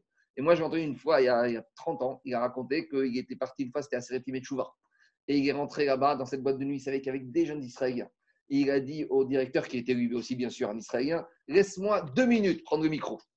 Et Rav Grossman, je ne sais pas si vous avez dit Rav Grossman de Migdal mec, il a des périodes jusque-là, Streimer, c'est le chassid, euh, il est impressionnant. Il a dit laisse-moi prendre deux minutes le micro. Il a dit j'ai pris le micro, j'ai arrêté la musique, ça a commencé à crier, j'ai commencé à chanter dans le micro, Adona Selichot. Il a dit au début truc et après au bout d'une minute. Rav Grossman, c'était sa chita. C'était sa chita. Maintenant, ça c'est le problème le plus compliqué jusqu'à où il faut aller pour ramener des Neshamot? Ici, on te dit que quoi? Ici, on, ici à l'époque, de nos jours, on va dire c'est des endroits décadents. Mais à l'époque, ce pas des endroits de débauche, c'était plus des endroits, on va dire, intellectuels. On te dit grave, il avait peur. Peut-être qu'il avait peur, pas que physique, il avait peur pour lui aussi. Il ne se sentait pas capable. Il avait peur de se protéger. Maintenant, il y a deux chitotes en plus. C'est qu'on verra que si tu allais dans ces endroits et que tu, dans le débat, tu remportais sur ces juifs hérétiques, il y avait un vrai problème du picour nefesh. Parce que ce genre de juifs hérétiques, quand tu les, quand tu les désavoues et quand tu montres qu'ils ont tort, ils peuvent devenir très, très nerveux et très violents physiquement. Donc, soit tu dis qu'il y a un problème de picour nefesh, ou soit inversement. S'il allait perdre le débat, il y avait un risque de Chiyou Hashem. Donc, Rav, est-ce qu'il ne se sentait pas capable? Est-ce qu'il voulait peur de picour nefesh? Est-ce qu'il avait peur d'un problème de Hashem? En tout cas, les massés, il n'allait pas à Vidan. Par contre, par contre, par contre, Maritaïne, je ne sais pas. En tout cas, le Gaon, il dit que c'est soit un problème de piquoir nefesh. S'il allait gagner le débat, ils allaient devenir nerveux, ils risquaient de lui faire du mal physiquement. Ou inversement, ils risquaient de perdre le débat parce que des fois, ils peuvent te sortir des arguments, tu n'as pas pensé à cette réponse. Et ils c'est toujours facile hein, de dénigrer. Et le Tzibour, l'insolence, comme dit Tosfot, c'était un peu de srof. Alors, ça va faire un Chiou Hashem, il a dit pourtant je reste à Shiva. Il y a des juifs qui se perdent on n'est pas responsable de tout. Moi, je fais ce que j'ai à faire, mais je n'ai pas à me, prendre, me pervertir, je n'ai pas à risquer Hachem, ma peau. Ça, c'est la chita de Rav. Shmuel avait fait le asile. Shmuel, il n'allait pas dans une maison il y avait des idoles. Par contre, avait Avidal Asile. Par contre, il allait dans ses cafés Figo pour discuter, pour essayer de ramener des juifs qui se perdent. Alors, c'est vrai qu'il y a des juifs qui ne rien faire, mais il y en a d'autres qui étaient des brebis égarés, qui ne savaient pas quoi penser, et que peut-être qu'en entendant un autre, discours, ils allaient faire chouva. Alors, Amroué, Rava. Alors, on a dit à Rava, toi, pourquoi tu vas pas là-bas? Amareu, Ika. Rava, il a dit, je ne peux pas aller parce que sur la route, avant d'aller là-bas, il y a un énorme palmier et j'ai mal aux pieds, il faut que je monte et ça me fait mal aux pieds. Alors, ils lui ont dit, les élèves, Niakere, tu as un problème d'accessibilité, on va te faire les PMR, tu sais, euh, accessibilité handicapée. Alors, il a dit, Nikere Dourte Kacheri. Il a dit, mais tu sais, même après ça, il y aurait une mauvaise odeur là-bas sur la route. En gros, il a cherché des prétextes. Il ne voulait pas prendre le risque d'aller là-bas. Marbar Yosef Amar, Marbar Yosef, il a dit Anna, Mina Yuana. Il a dit Moi, je suis un ancien hérétique. Moi, je connais leur méthode, je connais leur théorie rhétorique, je connais leur discours. Moi, je vais y aller. Vero Mistafinu Minayu. Et je n'ai pas peur d'aller là-bas. Zimnachada, Azal, Baour et Une fois il était là-bas, il a gagné le débat et ils ont voulu le tuer parce qu'ils deviennent très nerveux. Vous voyez, donc cette marée, elle ne tranche pas. Cette marée te propose les deux écoles. À nouveau, cette question d'histoire, jusqu'à où il faut aller pour ramener des juifs ou pas, c'est pas, Jérôme, c'est pas une question qu'on tranche oui ou non. C'est une question, ça dépend de la personnalité, ça dépend de l'âge, ça dépend de la tentation, ça dépend de l'environnement, ça dépend de la solidité. Il y a des gens, ils vont te dire, moi, tant que j'ai des jeunes enfants à la maison, je ne veux pas amener des gens par religieux Shabbat de mes Shabbat. Quand ils seront mariés, là, je, suis grand-père, j'ai moins de risques. Il y, a, toutes sortes de raisonnements qui se justifient les uns les autres. Et c'est pour ça qu'Agma, ne tranche pas. Agma, elle te donne les deux écoles de pensée. Et elle te dit, c'est vrai qu'il euh, y avait un monsieur qui s'appelait un tzadik Beni Levi. Beni Levi, c'était l'ancien secrétaire de Sartre. Lui, il a fondé l'Institut d'études divinassiennes et il organisait justement ces débats avec BHEG, avec Finkelkraut, avec Glucksmann. Mais lui, il était dedans. Il était, il était même reconnu par tout cela, puisque quand il était jeune, il était directeur, il était secrétaire de Sartre.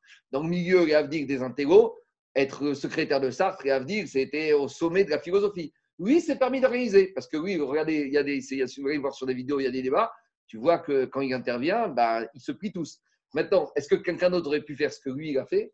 Sûrement pas. Parce que lui, il a le bagage et intellectuel, et il a fait la et il a fait la et peut-être qu'il avait plus peur pour ses enfants, je ne sais pas. Mais en tout cas, on voit que cette question, elle est très ouverte parce que c'est une question très délicate. Ça dépend. Il y a des problèmes physiques à l'époque d'Agma, peut-être moins de nos jours, mais il y a des problèmes d'éducation, de philosophie. Et puis des fois, la Emouna, elle peut en prendre un coup. Hein. Il ne faut pas jouer avec la Emouna. Des fois, on peut, être, on peut avoir des problèmes d'Emouna.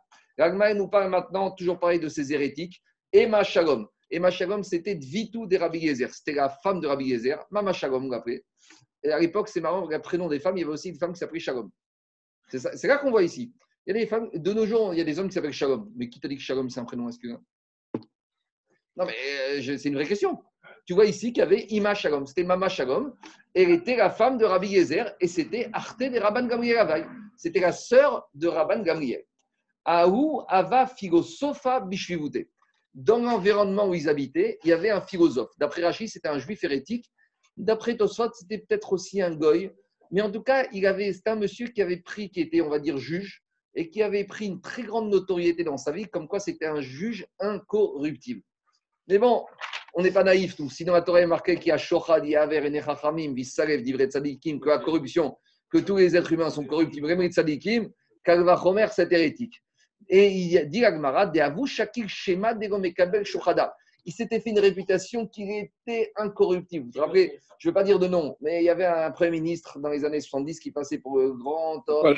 Il n'y a qu'à voir l'actualité. Quoi. Quelques mois, on a trouvé qu'il avait un compte en Suisse bien garni. Et c'est pas pour rien que ce Premier ministre, il avait accusé, euh, il avait dit, après combien dit, que des victimes innocentes ont péri. Comme quoi, euh, il y avait des victimes juives qui, si elles étaient mortes par Minan, ça aurait été justifié. Et lui, il passait pour un économiste, pour un homme intègre, incorruptible. Il y a quelques mois, ils ont sorti qu'il avait un compte en Suisse, euh, un compte en Suisse bien garni. Tout le monde est tombé de haut parce que ça passait pour euh, perdre la rigueur, le monsieur très austère, le monsieur très droit.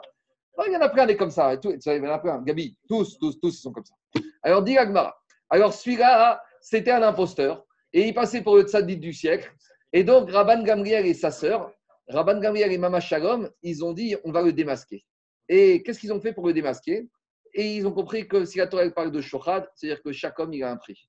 Alors, qu'est-ce qu'elle a fait? Baoul et ils ont voulu le démasquer. C'est pas qu'ils avaient, ils avaient rien à faire, mais que aux yeux des Juifs, ils passaient ce, cet hérétique pour le tzaddik, pour le tzaddik du siècle.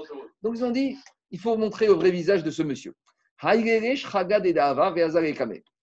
Nama Shalom, elle est montée une fois un jour, elle lui a offert un beau chandelier en or. Donc Marcha, il dit qu'elle a quand même habillé ça d'une manière professionnelle et il a fini par accepter ce chandelier en or en tant que cadeau. Bon, ça c'est très bien.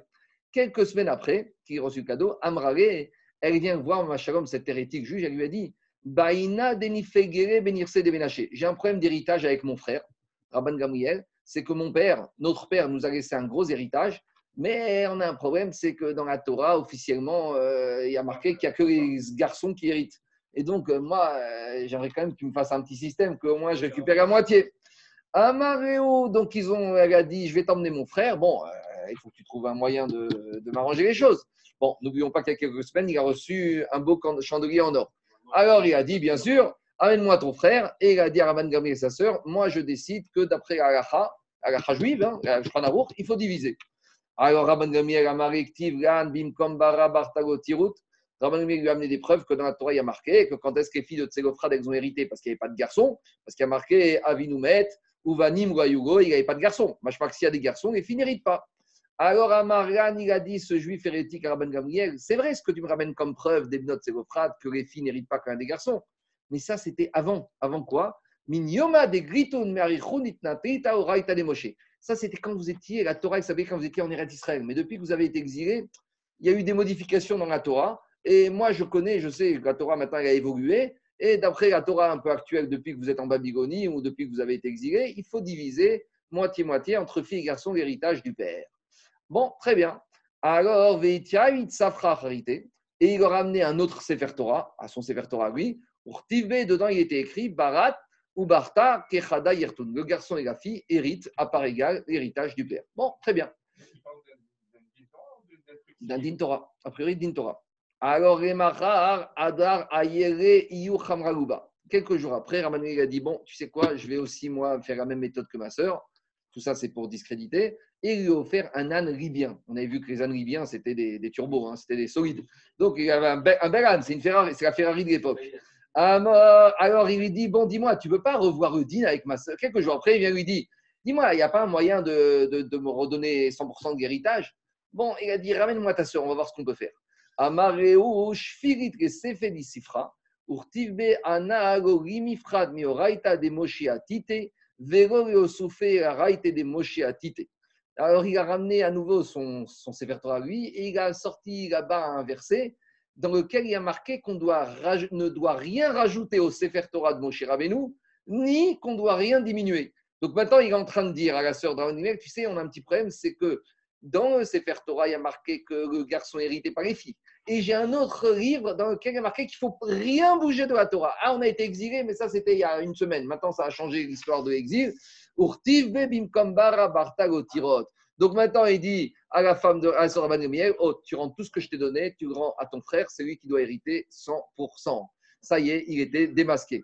Qu'est-ce qu'elle a dit, la sœur Rabban Gamriel Amrare nehor neurair keshraga. Ça y est, ta intelligence, elle s'est éclairée. C'est une allusion pour dire du fait, au début, quand je t'ai donné la menorah, la lumière, elle t'a donné beaucoup de sagesse pour me donner 50% des parts.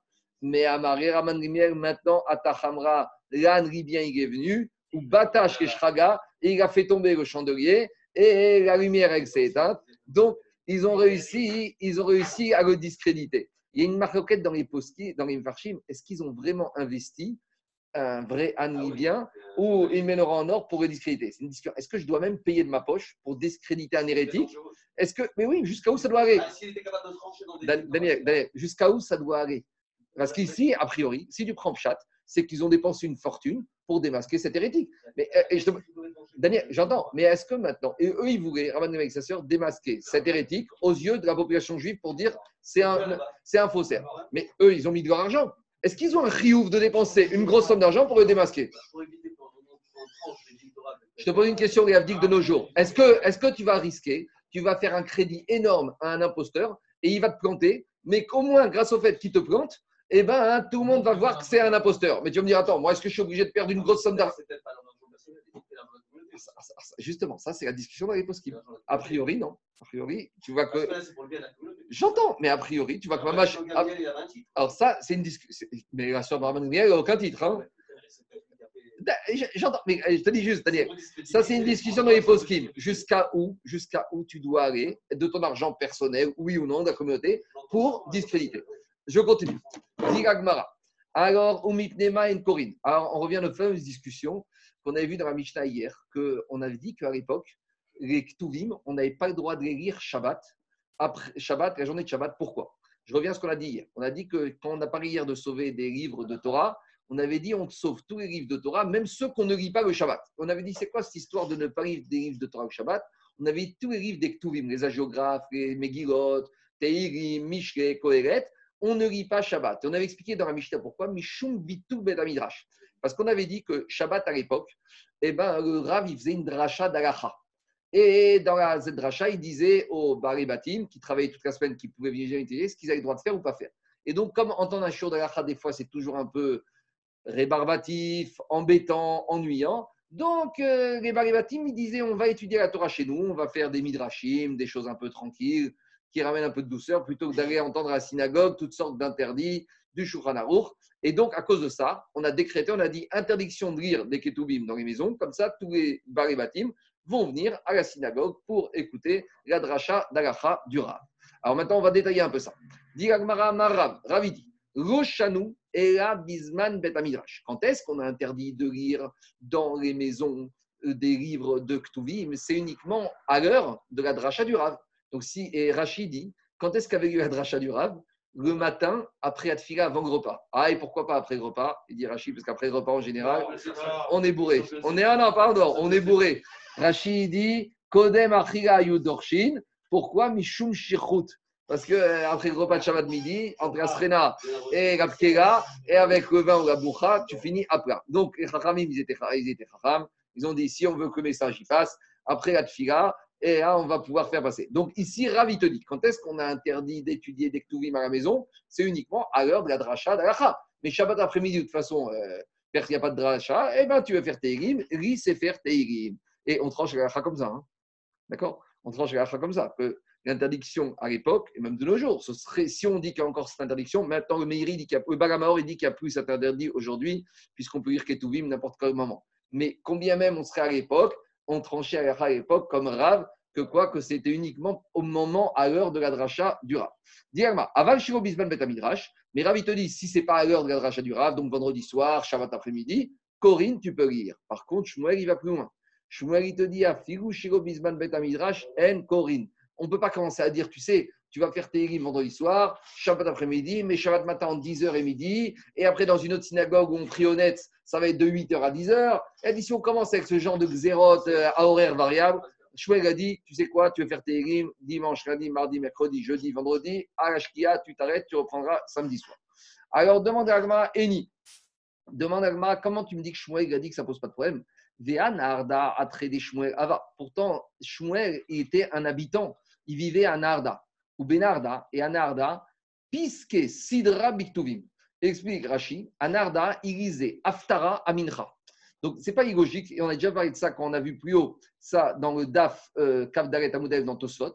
Là-bas, on avait expliqué qu'à l'époque, de la même manière que le matin, chaque matin, on avait institué, depuis à l'époque, on ne pouvait pas lire le Sefer Torah, de lire Aftara dans les prophètes, alors ils avaient aussi institué à l'époque à l'heure de Minchat Shabbat, comme on ne peut pas lire à la Torah à cause de de lire à la Haftara dans les prophètes, dans les Ktuvim.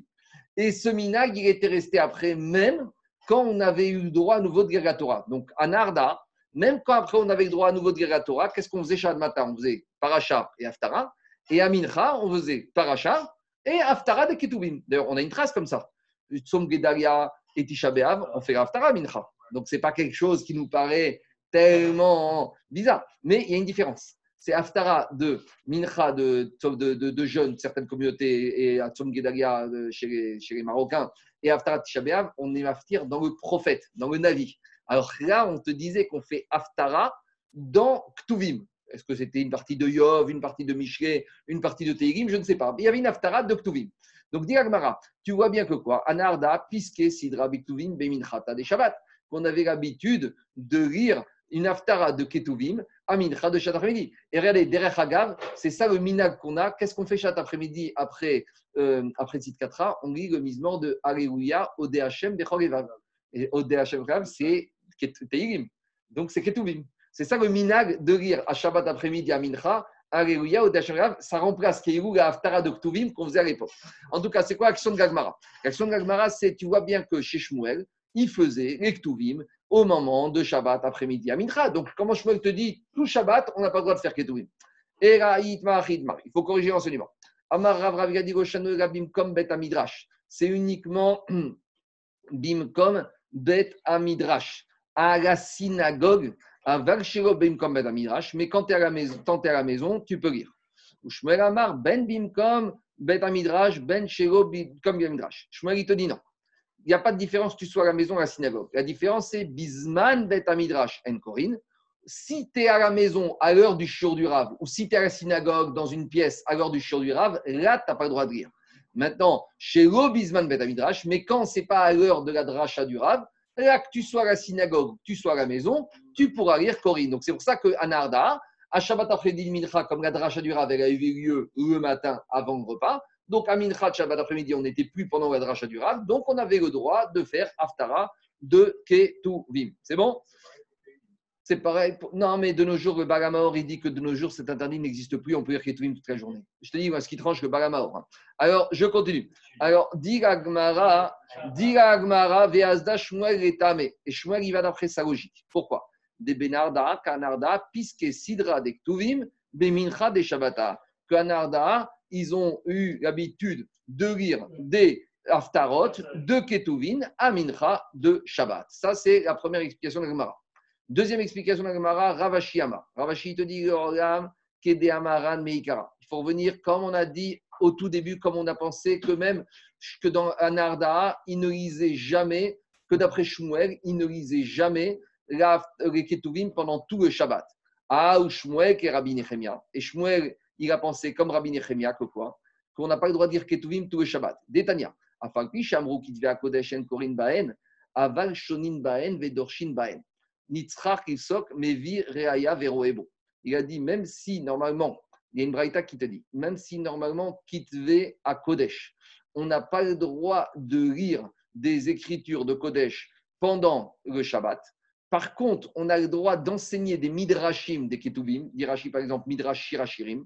Et si on a besoin de citer un verset, on peut amener un livre et dire dedans.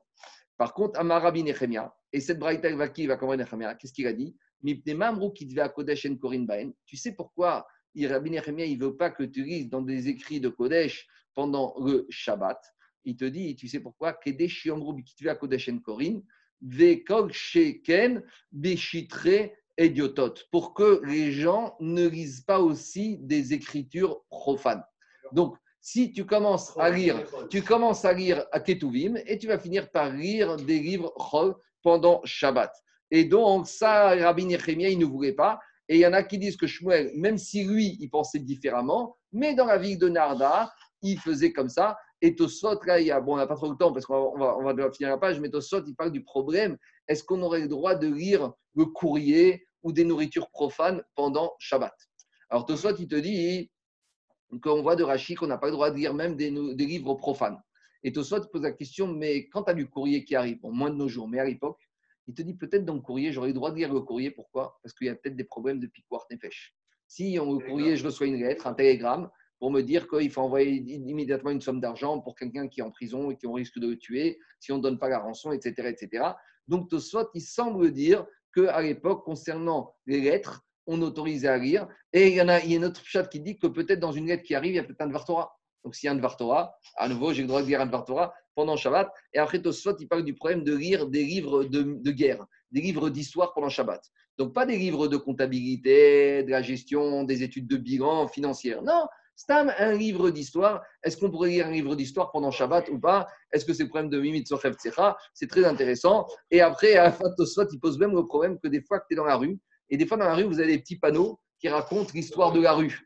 Alors, est-ce que même le panneau qui se trouve dans la rue, tu as le droit de lire, euh, tu sais, ou par exemple le panneau d'une rue, Henri Martin, fusillé pendant la guerre, euh, résistant, etc., etc. Et même ça, est-ce que ça rentre dans l'interdiction de lire des cifres pendant Shabbat? Rabbi Nechemia, il a dit, c'est une logique. Tu commences à lire, tu commences à lire ce genre de Kitve Kodesh. Alors Rachid te dit, Kegon Oigerot, Ashkuchot, Bon, c'est Rabbi Nechemia. En tout cas, Daniel, Daniel, ça c'est c'est très particulier. J'ai pas dit, te dit, le Baramor, a dit que de nos jours, Daniel, le Baramor, a dit que de nos jours, cet interdit n'existe plus. Allez, on continue encore un peu. Dis la Mishnah suivante. Jusqu'à présent, on a parlé, quand on parle de Mishnah suivante, en fait, c'est le même Pérec, hein, c'est la suite de la Mishnah d'avant. Hein. On a dit que les Mishnah, des fois, ils étaient découpés par les imprimeurs, hein, mais qu'en fait, c'est une seule Mishnah. Donc, on a parlé de sauver des écrits de Kodesh. On a parlé des 24 livres écrits. Maintenant, on parle des accessoires, ce qu'on appelle TIC, la boîte. A priori, c'est une réa pour les Sefer Torah type euh, tunisien et Yerushalmi. Parce qu'ici, on parle de boîte, on ne parle pas de la couverture. Les boîtes, c'est comme on a les Sefer certains Sefer ici, dans une boîte. Donc, c'est là, le a priori, c'est une réa très forte pour ceux qui ont des Sefer dans une boîte. Puisqu'on ne parle pas de, on parle pas de Meir de Mitpachat, on parle de Tik. Tik, c'est une boîte, c'est un porte-monnaie, c'est un, quelque chose de fermé. En tout cas, dit la Mishnah, Matsirin. tek, matsirin tik à sefer, ima sefer. On a le droit de sauver la boîte de Sefer Torah avec le Sefer Torah. On aurait pu dire, tu dois sauver le minimum.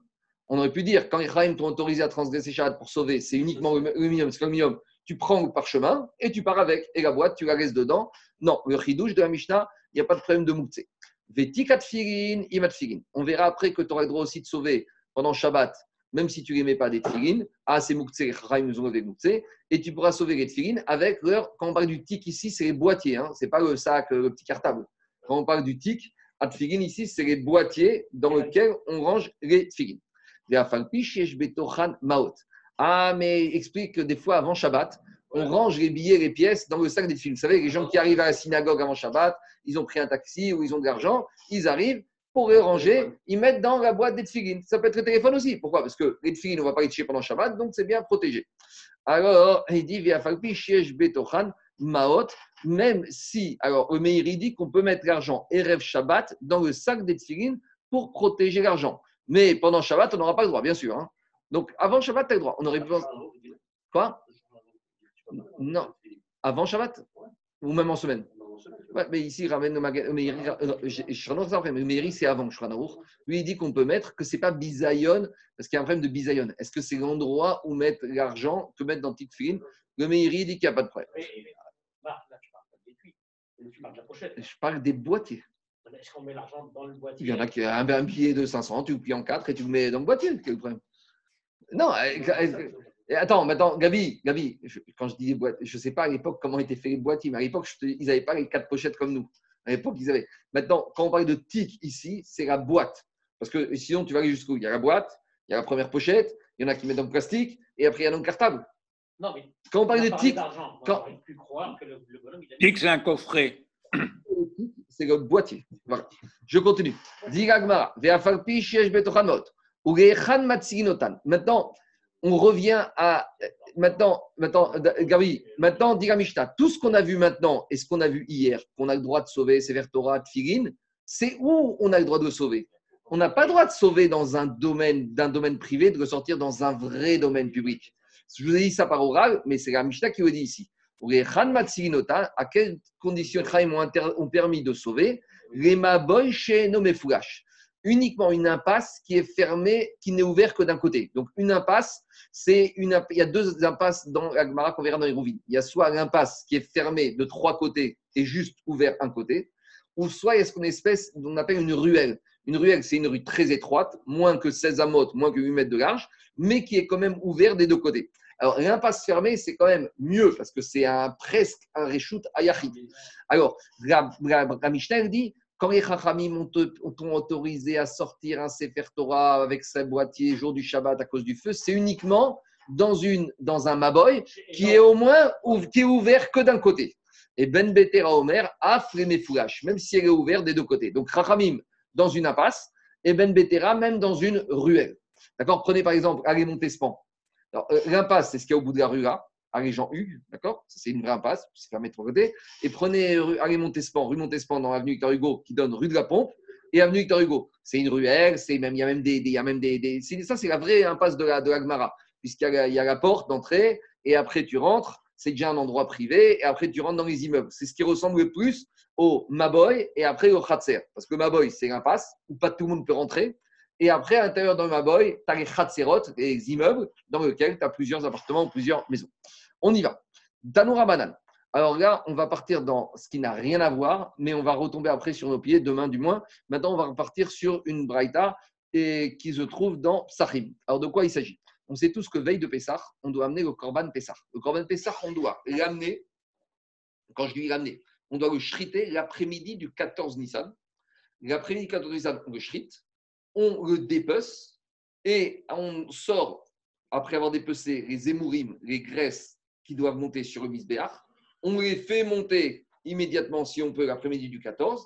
Et par contre, les bénis Israël, eux, ils vont récupérer la partie consommable du Corban Pessah, mais pour la manger quand? Le 15 Nissan. C'est bon?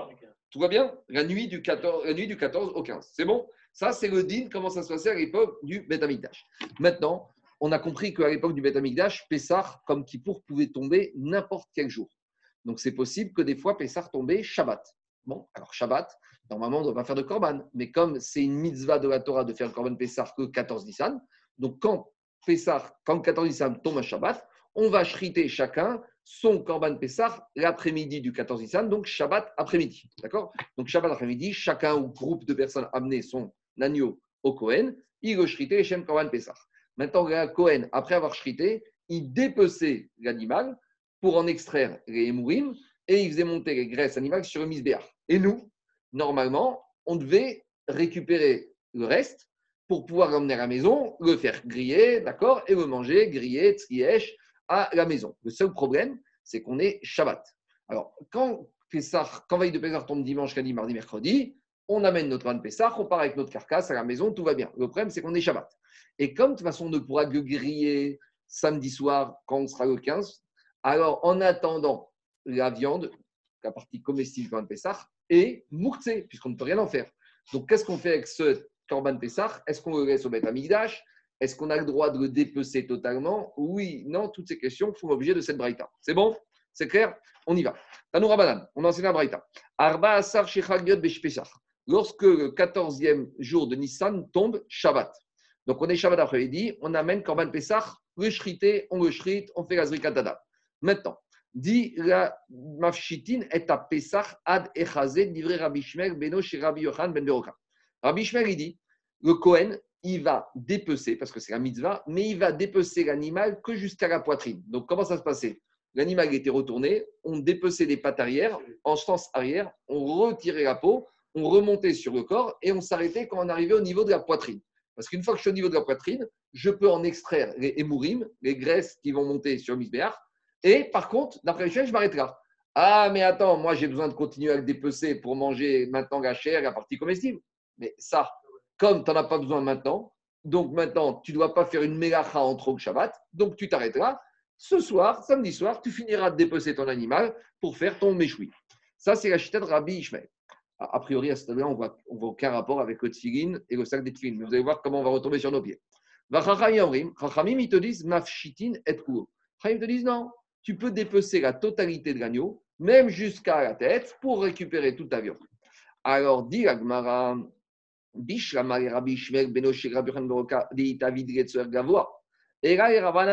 a priori, on comprend Rabbi Ishmael parce que puisqu'il faut monter sur le misbéach, donc je suis obligé de dépecer l'animal pour faire monter. Donc je m'arrête, je fais ce que j'ai besoin de faire pour Akadosh Baruchou. Mais pour les besoins du jour. Mais Chachamim, comment il justifie que jour du Shabbat, tu vas faire une melacha, continuer à dépecer, tu fais Achana, mi Shabbat, Shabbat, mais c'est pour les besoins d'un être humain. Dis-moi, attends samedi soir de quel droit tu transgresses Shabbat pour un besoin qui n'est pas immédiat? Alors, quand il s'agissait de faire la shrita, il n'y a même pas de discussion, c'est la mitzvah du jour. La zrika, c'est la mitzvah du jour. Mais dépecer au nom de quoi? Amaraba Barbachana de Amakra. Il y a Rabba Bachana, il dit que Rachamim, ils ont compris le verset qui dit quoi de Mishke Kol par Hashem Remano, Hashem a tout fait pour son honneur. Qu'est-ce qui se passe ici? Tu es en train de me dire que quand je complète le dépeçage de l'animal pour pouvoir me faire mon méchoui ce soir, où je vois un intérêt, un kavod pour Akadosh Baruch. Rav Yosef Amar, Rav Yosef, il te dit, si tu ne vas pas le dépecer, l'animal, il risque, il va, avoir, il va se putréfier et il va se sentir mauvais. Et c'est un manque de kavod que ce korban, parce qu'il y a marqué que quand on mange un korban, on y a marqué dans Agmara, dans Zohar, Mishukhan Gavoa Kazahu quand tu manges la partie du korban, c'est comme si Akash Baruch t'a fait partager son repas. Vous savez, chez Chassidim, le rabbi il fait le tiche et il donne un peu à manger. Et, et Chassidim, ils sont au paradis parce qu'ils mangent avec le rabbi. Ils mangent avec le rabbi. Donc, ça, c'est au niveau du rabbi, des hommes, il y a même une, notion dans l'Agmara, il est marqué Mishulchan Gavoa Kazahu. Quand les Kohanim et les Béarim, ils mangent le korban, ils mangent une partie de, du repas qui est servi sur le trône sur, la table d'Akadosh Baruch en l'occurrence le misbéar. Donc, tu dis, c'est pas kavod que cette nourriture, qui est la nourriture d'Akadosh Baruch elle va puer. Donc, c'est pour ça que me disent, ça, ça justifie que je continue à dépecer l'animal. Deuxième explication, Rava Rava, il dit, c'est pas kavod, à nouveau que c'est Kocheshaim, c'est des nourritures saintes. Ce korban, t'es quoi? Tu es à Shabbat après-midi à 3 heures, tu dépeces à moitié, et le reste de l'animal, il est mort comme ça, en plein milieu de la Hazara ou dans le Beth à moitié dépecé, comme, un cadavre qui traînerait par terre. C'est pas kavod. C'est pas une nevagastam, c'est un korban. C'était un coach shamaim. C'est un korban qui est monté au ciel. Une partie a été donnée à Kadosh Il y a eu Shrita, il y a eu Zrika. C'est pas kavod. Donc, c'est ça qui justifie l'ancien de Chachamim. Demande à Ben pourquoi j'ai besoin de me donner deux justifications différentes Un, première, c'est de peur que ça y a pétréfaction. Deuxième, de peur que c'est pas kavod pour un korban qui traîne comme ça par terre, comme une carcasse d'animal. Pourquoi, si on a ces deux raisons différentes, il y a une différence entre les deux Ika Benayou, ben Manach Aftura Dedava. Premier cas, si l'animal, quand il est dépecé, tu l'as laissé sur une table en or, alors là, j'ai plus de problème de bisayon. Parce que s'il est sur une table en or, c'est kavod. et iname, deuxième réponse, et sur une table en or dit rachi, alors là, il n'y a pas de bisayon, mais il y a un problème de putréfaction. Deuxième possibilité de différence, iname yoma On était un Pessar qui tombait très tôt au mois de mars, et c'était un jour où il y avait un peu couvert, et il y avait du vent. Et donc, Corban, vendredi, un Shabbat après-midi, à 3h après-midi à Jérusalem, si tu es au mois de mars, il ne fait pas très chaud et il ne va pas se putréfier. Il y a un vent un peu froid qui vient, qui vient et qui va refroidir. Donc, il n'y a pas de problème de putréfaction. Donc, si on est dans un jour comme ça, il n'y aurait pas de problème. C'est pour ça qu'on a besoin des deux situations, des deux explications possibles. Demande Agmara. Très bien. Donc, maintenant, on a compris pourquoi, pourquoi il justifie le fait qu'on aurait le droit de continuer à dépecer l'animal Shabbat après-midi. Alors, maintenant, la question revient en sens inverse. Alors, Rabbi Shmuel, pourquoi il ne serait pas d'accord avec ça? Pourquoi Rabbi Shmuel n'est pas d'accord qu'on continue à faire ça à Shabbat? Et Rabbi Shmuel, il te dit, Shego Yotzi et Aemurin, Koden Avshatat Aor. Lui, il te dit, qu'est-ce qu'il fait de ce verset qu'on doit tout faire pour le Kavod d'Akadosh Baruch Il te dit, tout ce qu'on fait pour Akadosh pour Akadosh Baruch et pour Akadosh Baruch j'ai besoin de le dépecer. Mais ça s'arrêtera. Le reste, c'est pour les hommes. Ah, ça fait partie de Kodesh Hashem c'est pas coach Hachem, c'est un dérivé. Mais le vrai coach Hachem, c'est quoi? C'est la partie qui monte sur Misbéach. Donc, tout ce qui monte sur Misbéach, d'accord, mais ça s'arrêtera. Alors, dit comme ça, Maïtama. Alors, c'est comme, tu sais quoi, tu n'as même pas besoin de le dépecer. Tu sais quoi, tu n'as qu'à prendre un couteau. Et l'agneau, tu, tu donnes un coup, tu fais une espèce de césarienne, tu ouvres son ventre et tu prends les mourines. Pourquoi le travail de dépecer l'animal? Je vous rappelle que dépecer fait partie des 39 mégachot dans la liste des 39. Daf Ain Gimel Amoudaref, il y a marqué par rapport au travail des peaux donc, on avait parlé avant la fabrication du pain, après le travail du pot. Et sur les travail des pots, qu'est-ce qu'on avait dit comme mégachot? On avait parlé d'abord de chasser, après de shriter, et après à mafshit de dépecer, après de saler et de tanner. Donc là, on est en plein dans une mégachacha, pas dans un torada, on est dans un av Alors il te dit pourquoi dépecer? Tu veux faire monter les mourines? Mais fais une, prends un couteau, ouvre le ventre de l'agneau et prends ce que tu as besoin de prendre. Amaravuna mishum nimin. C'est pas carotte parce que si tu coupes comme ça, il y a les poils qui vont peut-être se mélanger. Donc, si tu veux vraiment avoir les mourines bien propres, bien claires, tu déposes d'abord toute la peau de l'animal et là, tu te retrouves directement avec, avec, avec euh, de l'animal. Alors maintenant qu'on a vu ça, on va juste retomber sur nos pieds avec le tic du Svertora. J'en ai pour deux minutes et après on continuera demain.